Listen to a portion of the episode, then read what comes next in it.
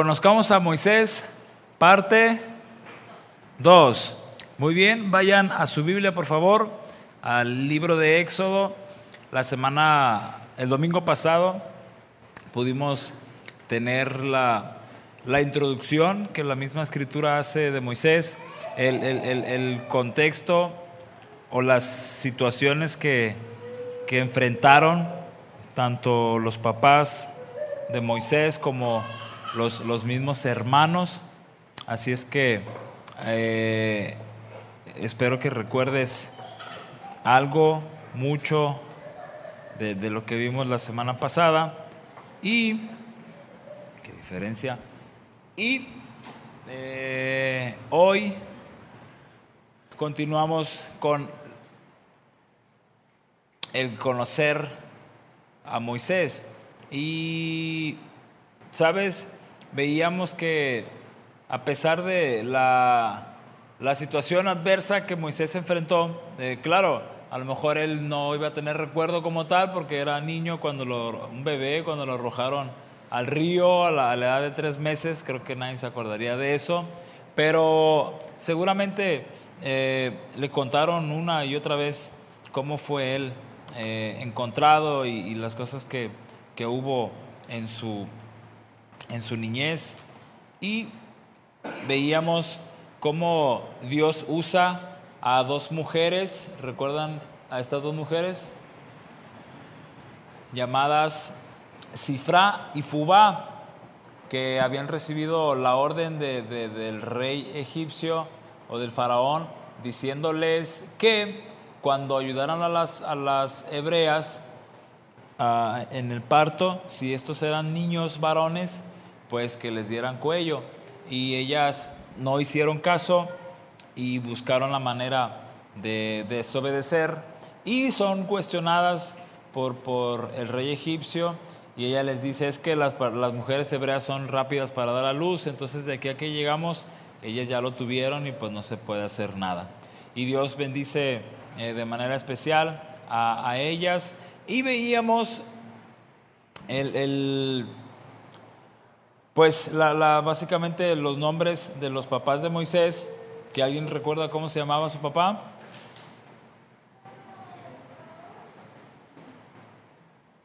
Amram. Amram o, Amiram, algunas versiones tienen esas dos. Y la mamá de Moisés, su nombre era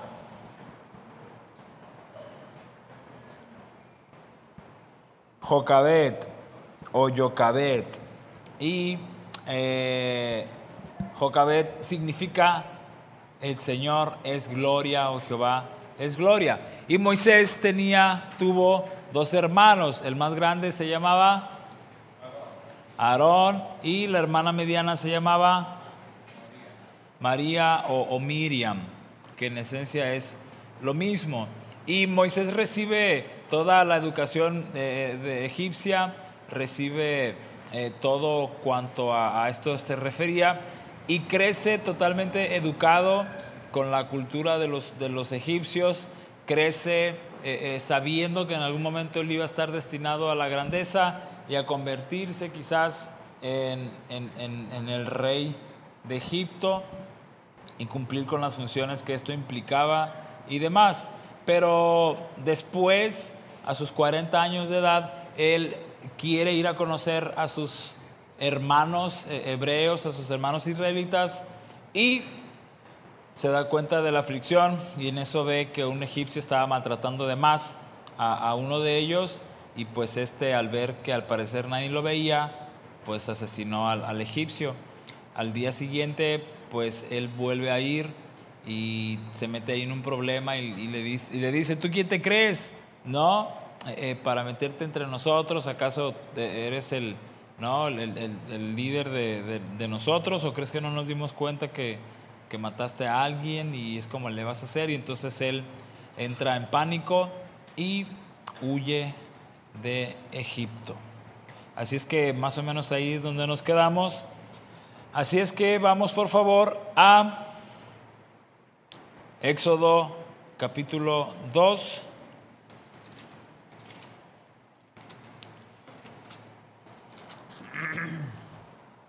Falta un cafecito, ¿eh? El domingo pasado tenía un cafecito ahí. Pero bueno, es por el calor, ¿no? Éxodo capítulo 2. Y encontraremos que después de haber huido, cuando Moisés huye de Egipto, este cuate tenía ¿cuántos años?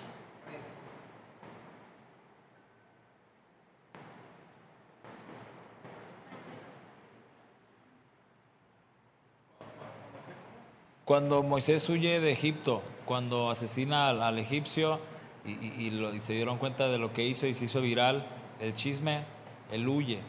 Él tenía aproximadamente 40 años. ¿Sí? Desde 32. Ah, 40, perdóname, Angelito. 40 años, efectivamente. Y entonces él huye de Egipto y encontramos esto, capítulo 2, verso 16.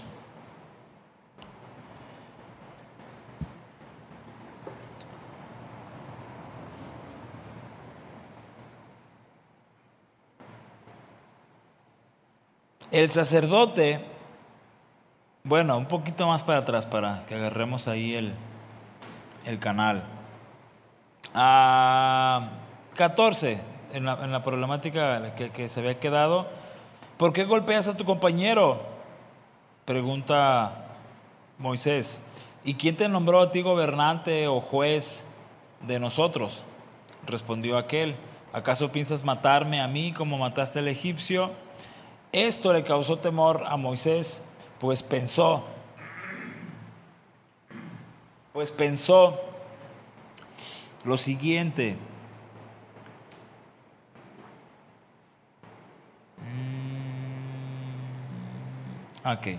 Ya se supo lo que hice. Y en efecto, el faraón se enteró de lo sucedido y trató de matar a Moisés, pero Moisés huyó del faraón y se fue a la tierra de Madián, donde se asentó junto a un pozo. El sacerdote de Madián tenía siete hijas, las cuales solían ir a sacar agua para llenar los abrevaderos y dar de beber a las ovejas de su padre. Pero los pastores llegaban y las echaban de allí, las corrían. Un día Moisés intervino en favor de ellas, las puso a salvo de los pastores y dio de beber a sus ovejas. Cuando las muchachas se volvieron a la casa, Reuel, su padre, éste les preguntó, ¿por qué volvieron hoy tan temprano? Porque un egipcio nos libró de los pastores, les respondieron. Hasta nos sacó el agua del pozo y dio de beber al rebaño. Esto había sido también una tarea pues bastante, bastante grande. ¿Y dónde está ese hombre? Les contestó. ¿Por qué lo dejaron solo? Invítenlo a comer. Moisés convino en quedarse a vivir en casa de aquel hombre quien le dio por esposa a su hija llamada ¿cómo? Séfora. Ella tuvo un hijo y Moisés le puso por nombre Gersón o Gerson, pues razonó, soy un extranjero en tierra extraña. Mucho tiempo después miró el rey de Egipto, perdón, murió el rey de Egipto. Los israelitas, sin embargo, seguían lamentando su condición de esclavos y clamaban pidiendo ayuda. Sus gritos desesperados llegaron a oídos de Dios, quien al oír sus quejas se acordó del pacto que había hecho con Abraham, Isaac y Jacob. Fue así como Dios se fijó en los israelitas y los tomó en cuenta. Al conocer a Moisés, nos damos cuenta de esto. Es un adulto, ya no es meramente un joven, creo que ya este, 35 en adelante ya eres más un adulto, ¿no? ¿Están de acuerdo conmigo? Ok. Y ha pasado 40 años, va y se casa y, escucha con atención, aproximadamente 40 años después va a dar lugar a lo que hemos conocido de muchas maneras y nos han enseñado y hemos visto quizás películas y demás. Vamos a encontrar cuando Dios le habla o cuando Dios va al encuentro de Moisés. Para esto sucedieron ya 40 años más, es decir, Moisés tiene aproximadamente cuántos años? 80. 80, imagínense, 80 años han transcurrido en la vida de Moisés. Eh, eh, el hermano Nachito, el martes, si Dios permite, está por cumplir 82 años. Entonces, eh, hace rato que lo veía y, me acordaba de esto, yo dije, wow, no sé si así, de esa manera, en cuanto a, verte ya viejito, no sé si así se veía Moisés, no lo sé si se veía más joven, si su conflexión era un poco más ¿no? más robusta, no tengo idea, pero lo que sí es que a los 80 años ya es considerado, considerado ¿qué? Un anciano, ¿no? Un, viejito. Y posiblemente no se veía tan, tan grande, porque recuerda que para estos entonces eh, eh, eh, la mayoría de ellos vivía 120, 130 y cúbole, y de ahí a más no pasaban. Pero quizás la vejez les empezaba a pegar a los, a los 80, ¿no? Y, de ahí en adelante 100, 100, ya te veías muy viejillo, 120 ya de plano te veías muy mal. Pero tiene 80 años cuando Moisés tiene este encuentro, capítulo 3. Un día en que Moisés estaba cuidando el rebaño de Yetro, su suegro, que era sacerdote de Madián, llevó las ovejas hasta el otro extremo del desierto y llegó a Oreb, la montaña de Dios. Estando allí, el ángel del Señor se le apareció entre las llamas de una zarza ardiente. Moisés notó que la zarza estaba envuelta en llamas, pero que no se consumía. Así que pensó, qué increíble, voy a ver por qué no se consume la zarza. Esa es la interrogante y lo, asombroso que Moisés está viendo. Una zarza cubierta por fuego, pero es un fuego que no consume, un fuego que ni siquiera quema, un fuego que no eh, irradia ese calor. No sé si todo, creo que todos han estado expuestos a una fogata o una carnita asada, tú te acercas al asador y luego, luego sientes que está caliente, ¿no? Y, te da calor y te abochornas y te enojas y luego ya tienes hambre y bueno. Entonces, imagina ahora ver una zarza, una, una especie de, ¿no? de, rama, de arbusto y, que esté consumido en fuego y ver que eso continúe así, para él fue algo extraordinario. Tanto es que su asombro es plasmado así. ¡Qué increíble! ¡Qué asombroso! Pues ya ve por qué no se consume eso. No, porque pongo la mano, me acerco, no, no quema, no se siente el calor. Verso 4, cuando el Señor vio que Moisés se acercaba a mirar, lo llamó desde la zarza. Ahora imagínate, de por sí, ya la zarza es asombrosa, ya es increíble, ya es wow. Ahora imagínate que de esa zarza ardiendo o, envuelta en fuego, escuches una voz y que esa voz te llame por tu nombre, Moisés, Moisés. ¿Qué hubieras hecho? ¿Qué hubieras dicho? ¿Cómo hubieras actuado ante eso? Lo que Moisés hace es responder y simple y sencillamente dice, aquí me tienes. Y el Señor le dice, no te acerques más. Quítate las sandalias porque estás pisando tierra santa. Yo soy el Dios de tu padre, soy Dios, el Dios de Abraham, de Isaac y de Jacob. Al oír esto, Moisés se cubrió el rostro, pues tuvo miedo de mirar a Dios. Pero el Señor siguió diciendo, ciertamente he visto la opresión que sufre mi pueblo en Egipto. Les he escuchado quejarse de sus capataces y conozco bien sus penurias. Así que he descendido para librarlos del poder de los egipcios y sacarlos de ese país, para llevarlos a una tierra buena y espaciosa, tierra donde abundan la leche y la miel. Me refiero al país de los cananeos, hititas, amorreos, fereceos, heveos y jebuseos.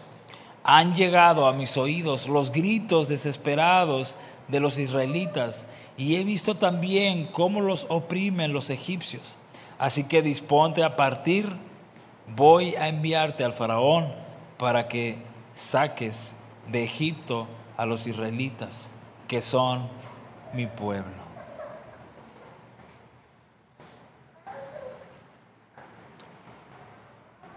Aquí está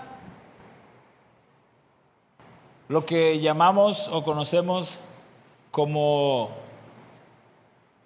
el llamado de Dios para Moisés. Aquí está por primera ocasión la intervención de Dios para con Moisés. La vida de Moisés había sido relativamente buena, a excepción de, la infancia que tuvo y a excepción de haber cometido ese asesinato. Pero de ahí en más, el espacio de, de, su niñez y de lo trágico que fue a los espacios de los 40 años, su vida fue en un sentido placentera. Era un egipcio puesto en una gran posición. Cuando sucede lo terrible de asesinar al egipcio, no queda más que ser invadido por el temor y huir del lugar. Pero al tiempo, él encuentra una vida diferente y una vida mejor junto con una mujer y junto con hijos. Y de ahí en adelante la vida continúa siendo buena, siendo pacífica, sí, con responsabilidades, pero, ¿sabes? A veces Dios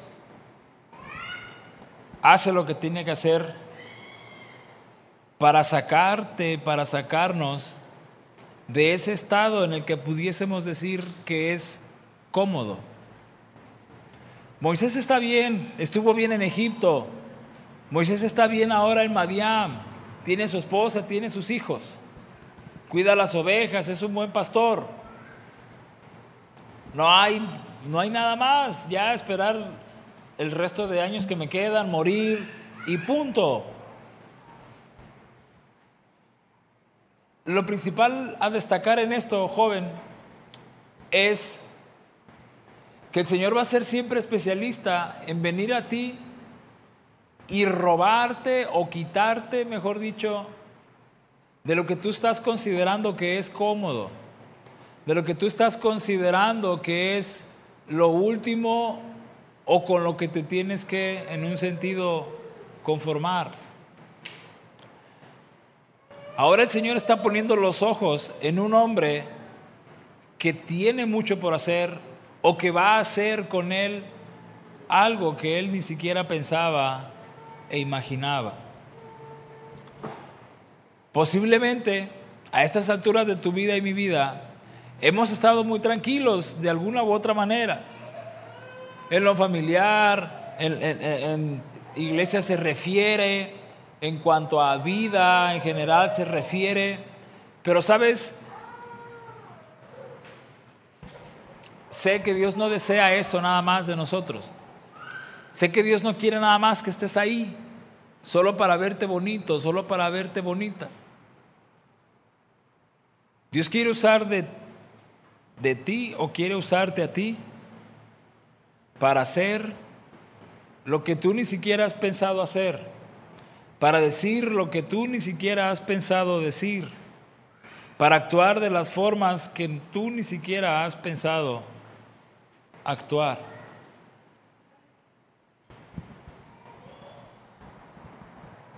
Escucha lo que sucede en el verso 11 en adelante. Pero Moisés le dijo a Dios, ¿y quién soy yo para presentarme ante el faraón y sacar de Egipto a los israelitas? Aquí está la primera respuesta que tiene una evasiva o tratar de esquivar lo que Dios había estado ahora diciendo. ¿Cuál es la situación? Que Dios ya vio la situación del pueblo, que Dios conoce el sufrimiento del pueblo, que Dios ha escuchado el lamento del pueblo y que ahora ha de salvarlo. Y Moisés ante esto dice, porque claro, el Señor le dice, así es que disponte a partir, porque tú vas a ir, voy a enviarte a ti, tú vas a ir ante Faraón, vas a ir a Egipto y vas a liberar al pueblo. La primera excusa que Moisés hace es esa. Pero ¿quién soy yo? ¿Qué voy a hacer? ¿Cómo presentarme ante el rey de Egipto y ante todo Egipto? Y escucha lo maravilloso que, que Dios dice.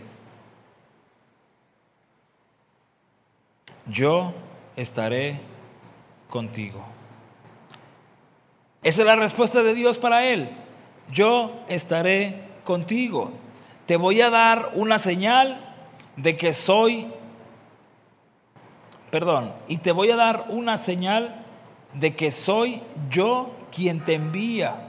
Cuando vayas, cuando hayas sacado de Egipto a mi pueblo, todos ustedes me rendirán culto en esta montaña. Pero Moisés insistió, supongamos que me presento ante los israelitas y les digo, el Dios de sus antepasados me ha enviado a ustedes. ¿Quién les respondió? Perdón, ¿qué les respondo si me preguntan? ¿Y cómo se llama? Y aquí viene una de las más grandes y maravillosas respuestas de Dios. Ante la pregunta de quién me envía, ¿qué voy a decir? Lo que tú vas a decir, Moisés, es, yo soy el que soy. Así nada más, sin apellidos, yo soy el que soy. Ojo, Moisés está acobardando ante eso. ¿Quién soy yo para ir? ¿Quién soy yo para librarlos? Y si me preguntan el nombre de quién vengo, ¿qué voy a decir? Aquí Moisés está completamente acobardando. Tiene miedo, es algo que él no quiere hacer. ¿Por qué? Por lo que ha sucedido anteriormente, porque debe aquel muertito, porque quizás su imagen no ha sido buena. Y aunque el faraón anterior ya había muerto y quizás ya nadie le perseguía, él tiene miedo. No hay otra forma de llamarlo. Tiene miedo. Y la respuesta de Dios es, yo soy el que soy, te envía. Y esto es lo que tienes que decirles a los israelitas.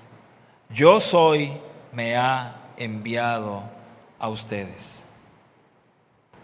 Además, Dios le dijo a Moisés, verso 15, diles esto a los israelitas. El Señor, el Dios de sus antepasados, el Dios de Abraham, de Isaac y de Jacob, me ha enviado a ustedes. Este es mi nombre eterno. Este es mi nombre por todas las generaciones. Ahí está el nombre de Dios o la manera en que Dios menciona su nombre. El Dios de sus antepasados el Dios de Abraham, el Dios de Isaac, el Dios de Jacob. Este es mi nombre eterno. Este es mi nombre por todas las generaciones. Y seguimos llamando a Dios así. El Dios de Abraham, el Dios de Isaac, el Dios de Jacob. El Dios que libró a su pueblo a través de un hombre cobarde en principio. Verso 16. Y tú, anda y reúne a los ancianos de Israel y diles, el Señor, el Dios de sus antepasados, el Dios de Abraham, el Dios de Isaac y de Jacob, se me, se me apareció y me dijo, yo he estado pendiente de ustedes, he visto cómo han maltratado, cómo los han maltratado en Egipto, por eso me propongo sacarlos de su opresión en Egipto y llevarlos al país de los cananeos, hititas, amorreos, fereceos, jebeos y jebuseos. Es una tierra donde abunda la leche y la miel. Ojo aquí. Aparte de caer en cobardía, podemos decir que está cayendo Moisés o cayó Moisés en egoísmo. Porque si vemos esto de, una panorámica muy por encima, él hasta este momento está pensando en él. No quiere ir. Y si voy, ¿qué digo? ¿Quién me envía? Está poniendo excusas. No quiere hacerlo. Y si no quiere hacerlo, es porque está bien donde está. Y tienes que saber esto o recordar esto. A veces Dios nos va a sacar de donde estamos para que la cobardía se quite de nosotros y hagamos lo que Él nos pide que hagamos.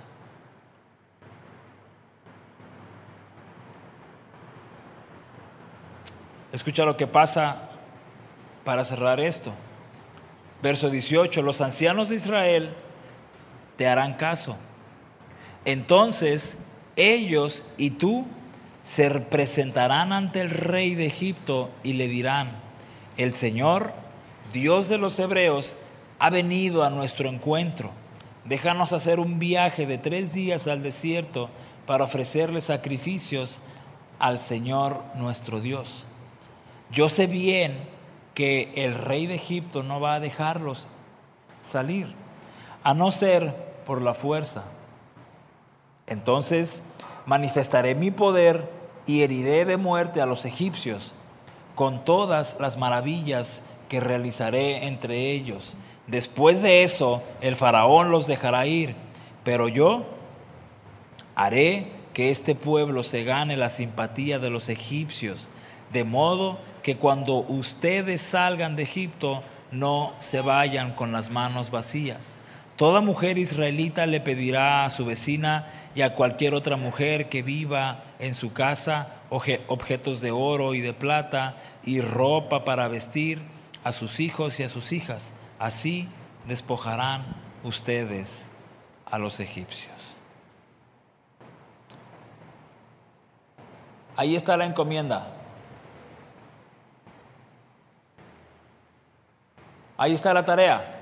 Ahí está el asunto. Ahí está un pueblo sufriendo, Ahí está un pueblo que ha clamado, ahí está un pueblo que sabe que hay un Dios que está atento a ellos. Y aquí está un hombre que está siendo encomendado y enviado por Dios, para liberarlos.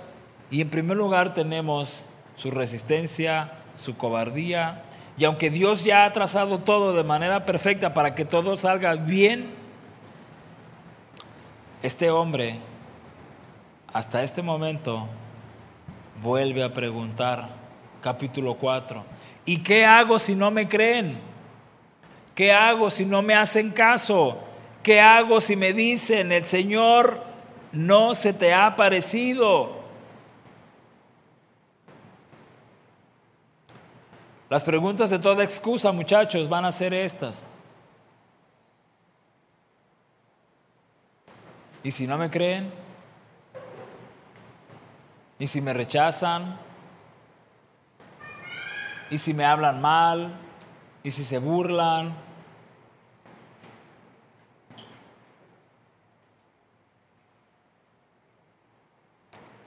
Quiero decirte algo.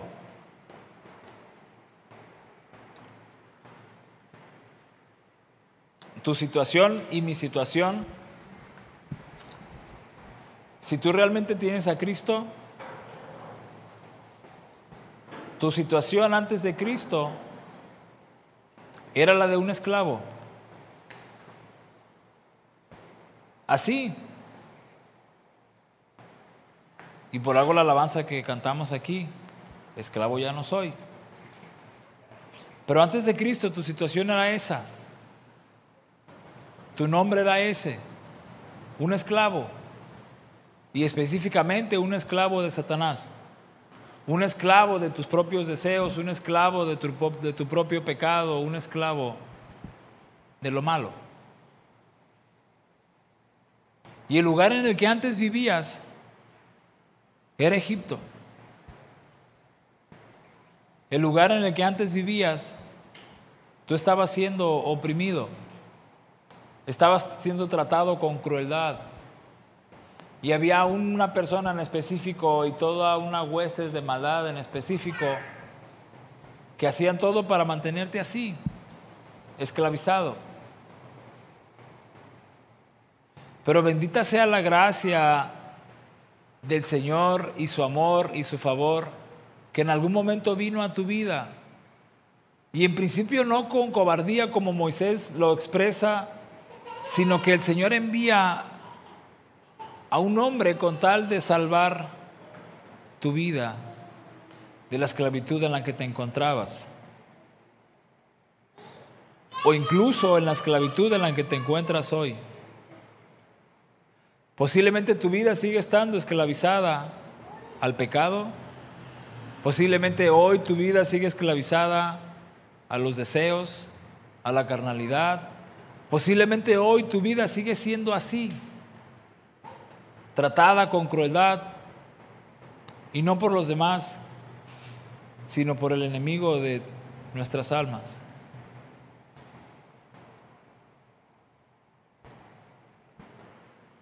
Si tú crees que esa es tu situación de ser un esclavo, escucha, Dios quiere sacarte de esa esclavitud y quiere llevarte al mismo lugar donde llevó al pueblo en primera instancia, a un desierto.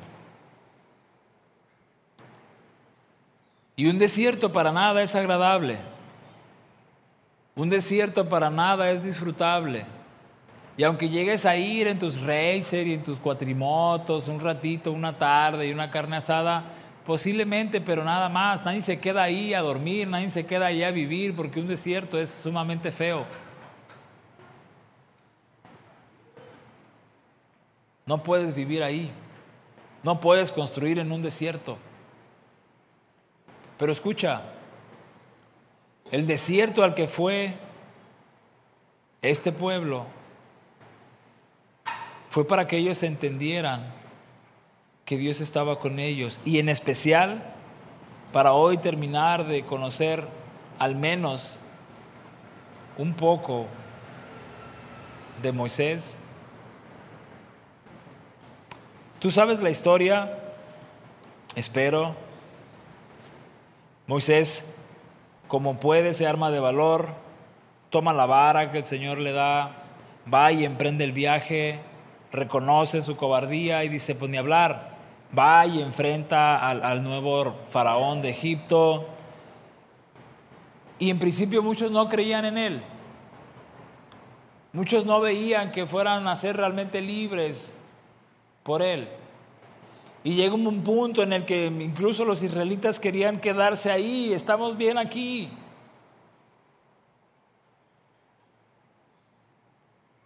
Y fueron uno tras uno, tras otro, tras otro, los intentos de Moisés para liberar al pueblo.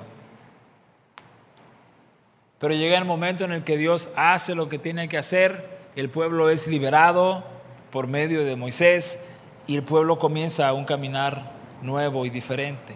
Y en ese caminar, en aquel desierto, es donde Moisés es realmente transformado y donde él aprende lo que no había aprendido. Y escucha lo que alguien dijo hace poco en, uno de sus sermones. En Egipto, y presta atención aquí, en Egipto Moisés aprendió a ser alguien. En Madián, por su suegro, aprendió a ser nadie. Porque ahí Moisés no tenía lo que tenía en Egipto, ahí no tenía los privilegios que tenía en Egipto, ahí no tenía el renombre que tenía en Egipto.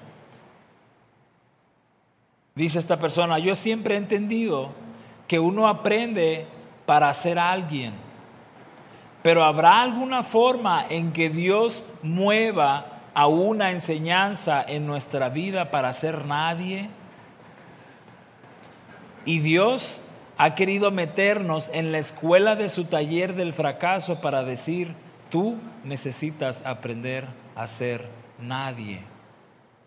A que tu nombre no brille tanto, a que no estés primero en la fila, sino allí detrás, hasta que considerándote indigno de cualquier oportunidad, mucho había aprendido Moisés en sus 40 años en Egipto, pero más aprendería en sus 40 años en Madián. Mucho aprendería allí. Moisés de ser príncipe pasó a ser un pastor en el desierto y ahora un donadie. Pero en el taller de Dios, y ahí él habría aprendido a ser un siervo de Dios. Es increíblemente como esa expresión, es como increíblemente esa expresión, mi siervo Moisés se repite por lo menos diez veces de parte de Dios para llamarlo así.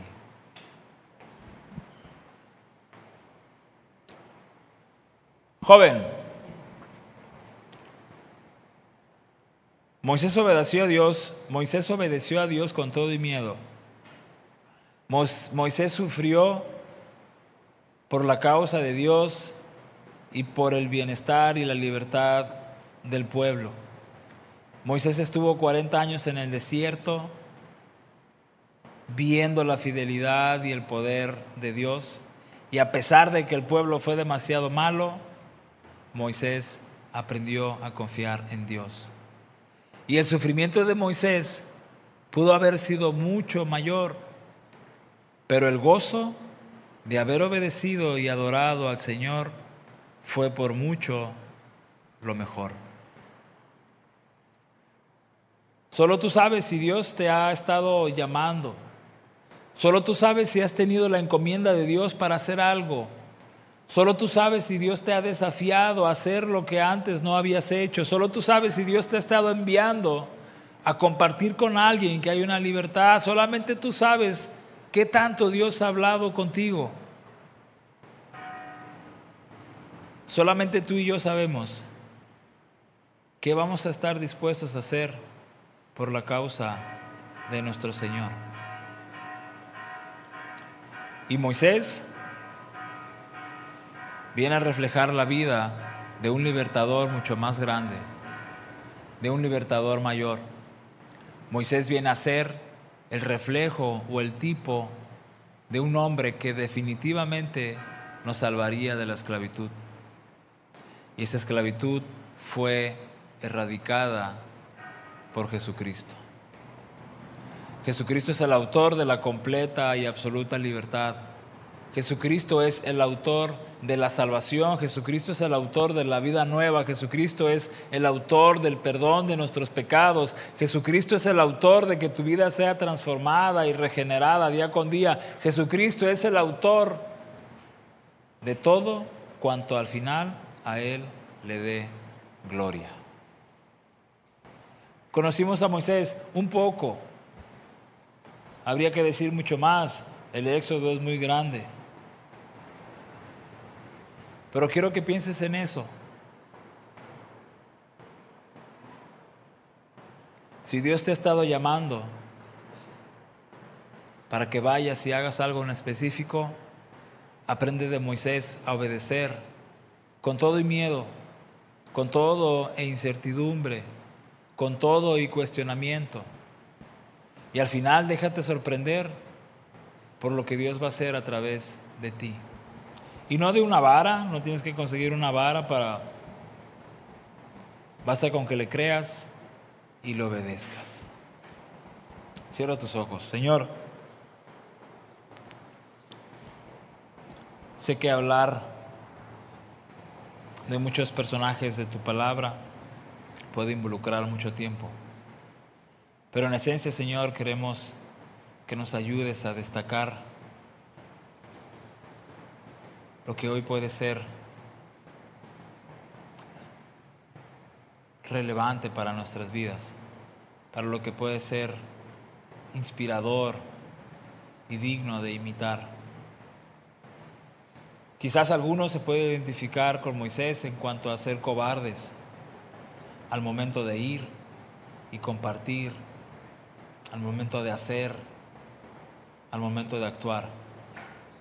Te pido de manera especial que tú perdones nuestras faltas, nuestras faltas y que perdones, Señor, si hemos tomado el tiempo para excusarnos.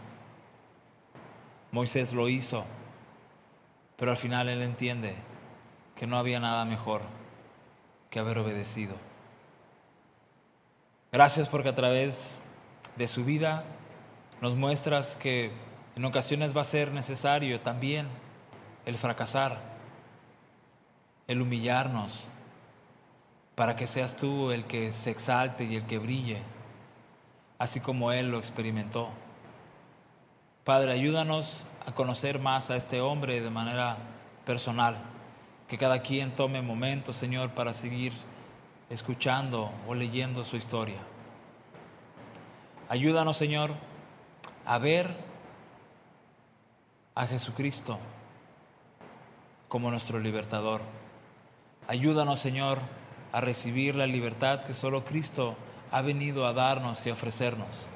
Ayúdanos a aceptarla día con día y a reconocer que Él es el Salvador, el fiel y justo. Padre, te ruego esto por Jesucristo. Amén.